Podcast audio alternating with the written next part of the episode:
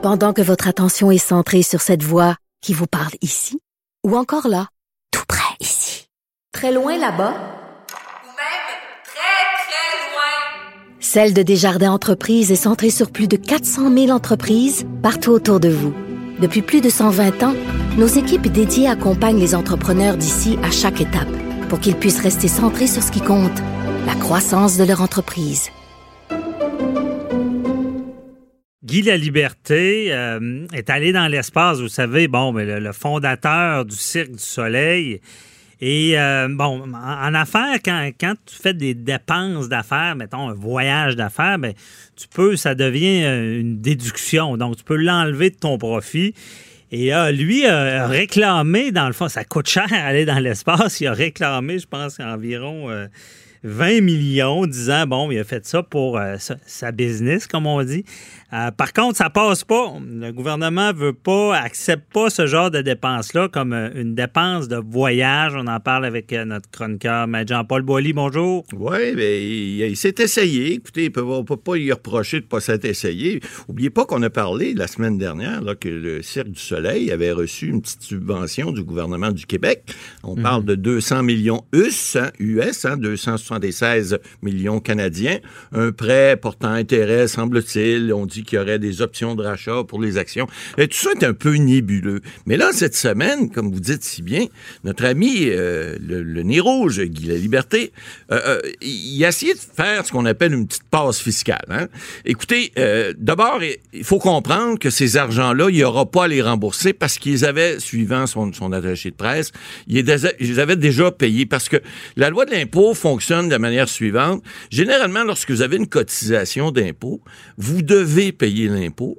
Et, et c'est à vous de démontrer que vous ne le devez pas. Et à ce moment-là, si vous ne devez pas, là, vous allez rembourser. Parce que si c'est l'inverse, les intérêts et pénalités sont tellement importantes et tellement énormes que ça vous tente pas de payer jusqu'à 25% des fois en intérêts et pénalités. Donc, souvent, le contribuable, bah, quand il y a des poches quand même assez, assez profondes comme Guy La Liberté, on peut supposer. Je connais pas son banquier, mais quand même, ni son compte de banque. Alors, lui avait, semble-t-il, payé. Et voici le mécanisme qu'il avait pris. Et puis là, je, vais, vous ferai part tout à l'heure de comment, le, le- parce que un juge de la Cour fédérale qui a maintenu la cotisation du ministère du Revenu. Vous savez que, en avant d'arriver à la Cour fédérale de l'impôt, vous allez à la Cour canadienne de l'impôt. Avant, vous demandez à un fonctionnaire de reviser une décision qu'un autre fonctionnaire a pris. Après ça, vous allez à la Cour canadienne de l'impôt. Après ça, vous allez à la Cour fédérale si vous n'êtes pas content. Alors, il a fait tous ces processus-là.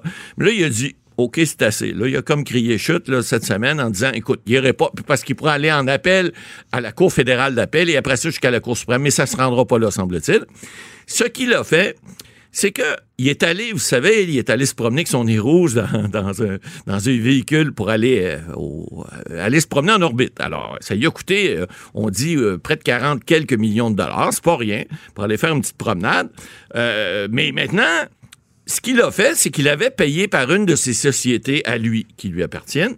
Donc, euh, il, avait payé comme de façon individuelle. Et après, il a demandé à une de ses sociétés en disant, et voici, là, j'ai fait de la la publicité, ou en fait, j'ai fait ça pour des raisons euh, de, de- revenus, par exemple, pour OneDrop, ça, c'est sa, c'est sa société qui est humanitaire.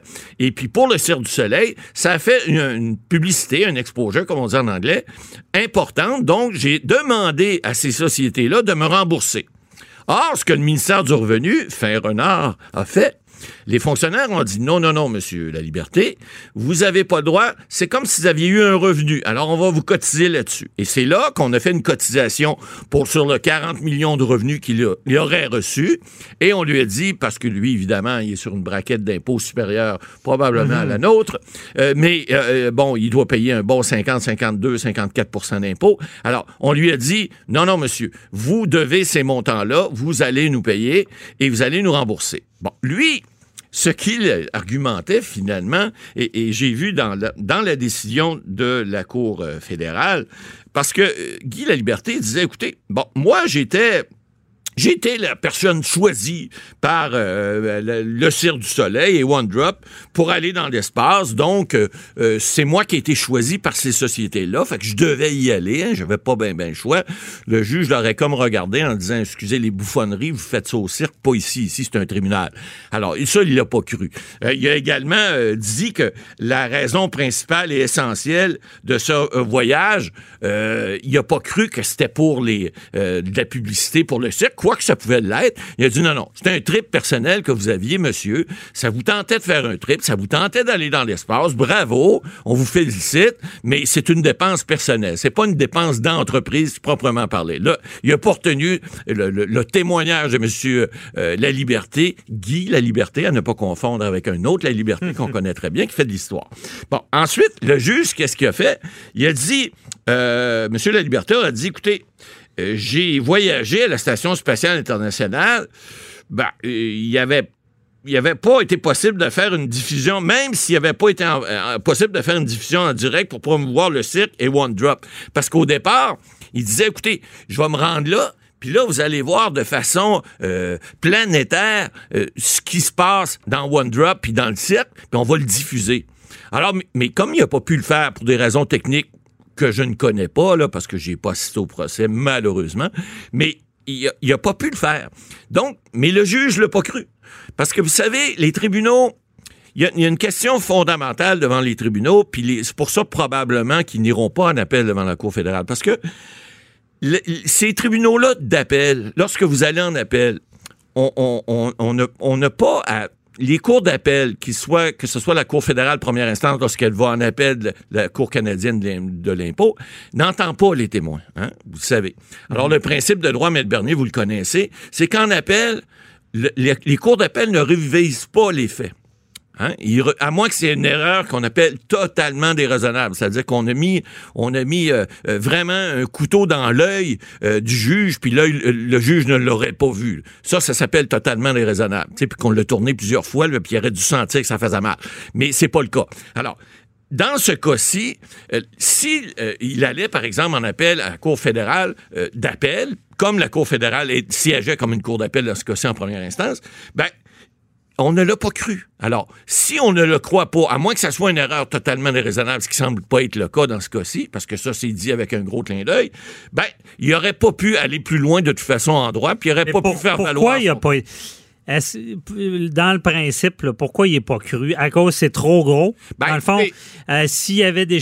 Parce que là, on s'entend que ceux qui payent le voyage, c'est l'en- c'est One Drop qui a payé. Non, non, c'est-à-dire qu'il s'est fait rembourser par le cirque et One Drop. C'est lui qui a payé au départ. Ouais. Et là, il a dit non, c'est une dépense d'entreprise parce qu'il a dû y. Ses comptables ou ses fiscalistes ont dit, monsieur, vous pouvez sauver peut-être 20 millions d'impôts, ça vaut la peine. Mais s'il avait, il avait été joué au golf, là, euh, Ouais. je sais pas, en Floride, euh, là, c'est une dépense Pour- pour. pour, euh, Pour promouvoir une activité, par exemple, de One promouvoir, Drop, bon. ben ça, il pourrait y avoir une déduction fiscale euh, disponible. Donc, donc, la Cour dit c'est que trop gros. Ben, c'est trop gros. T'avais, pour avoir de la visibilité, tu n'avais pas à dépenser autant? Ben, c'est un peu ça. C'est comme si on lui dit, écoute, ton trip personnel, c'était pas pour de la visité- visibilité de tes entreprises ou des entreprises, pas juste les siennes, parce qu'on sait que le Cirque du Soleil a été vendu, mais à cette époque-là, lorsqu'il est allé, ça fait quand même 4-5 ans, euh, il, il était encore propriétaire du Cirque du Soleil. Il n'avait pas vendu ses parts. Comme on a vu, là, dernièrement, le dernier 10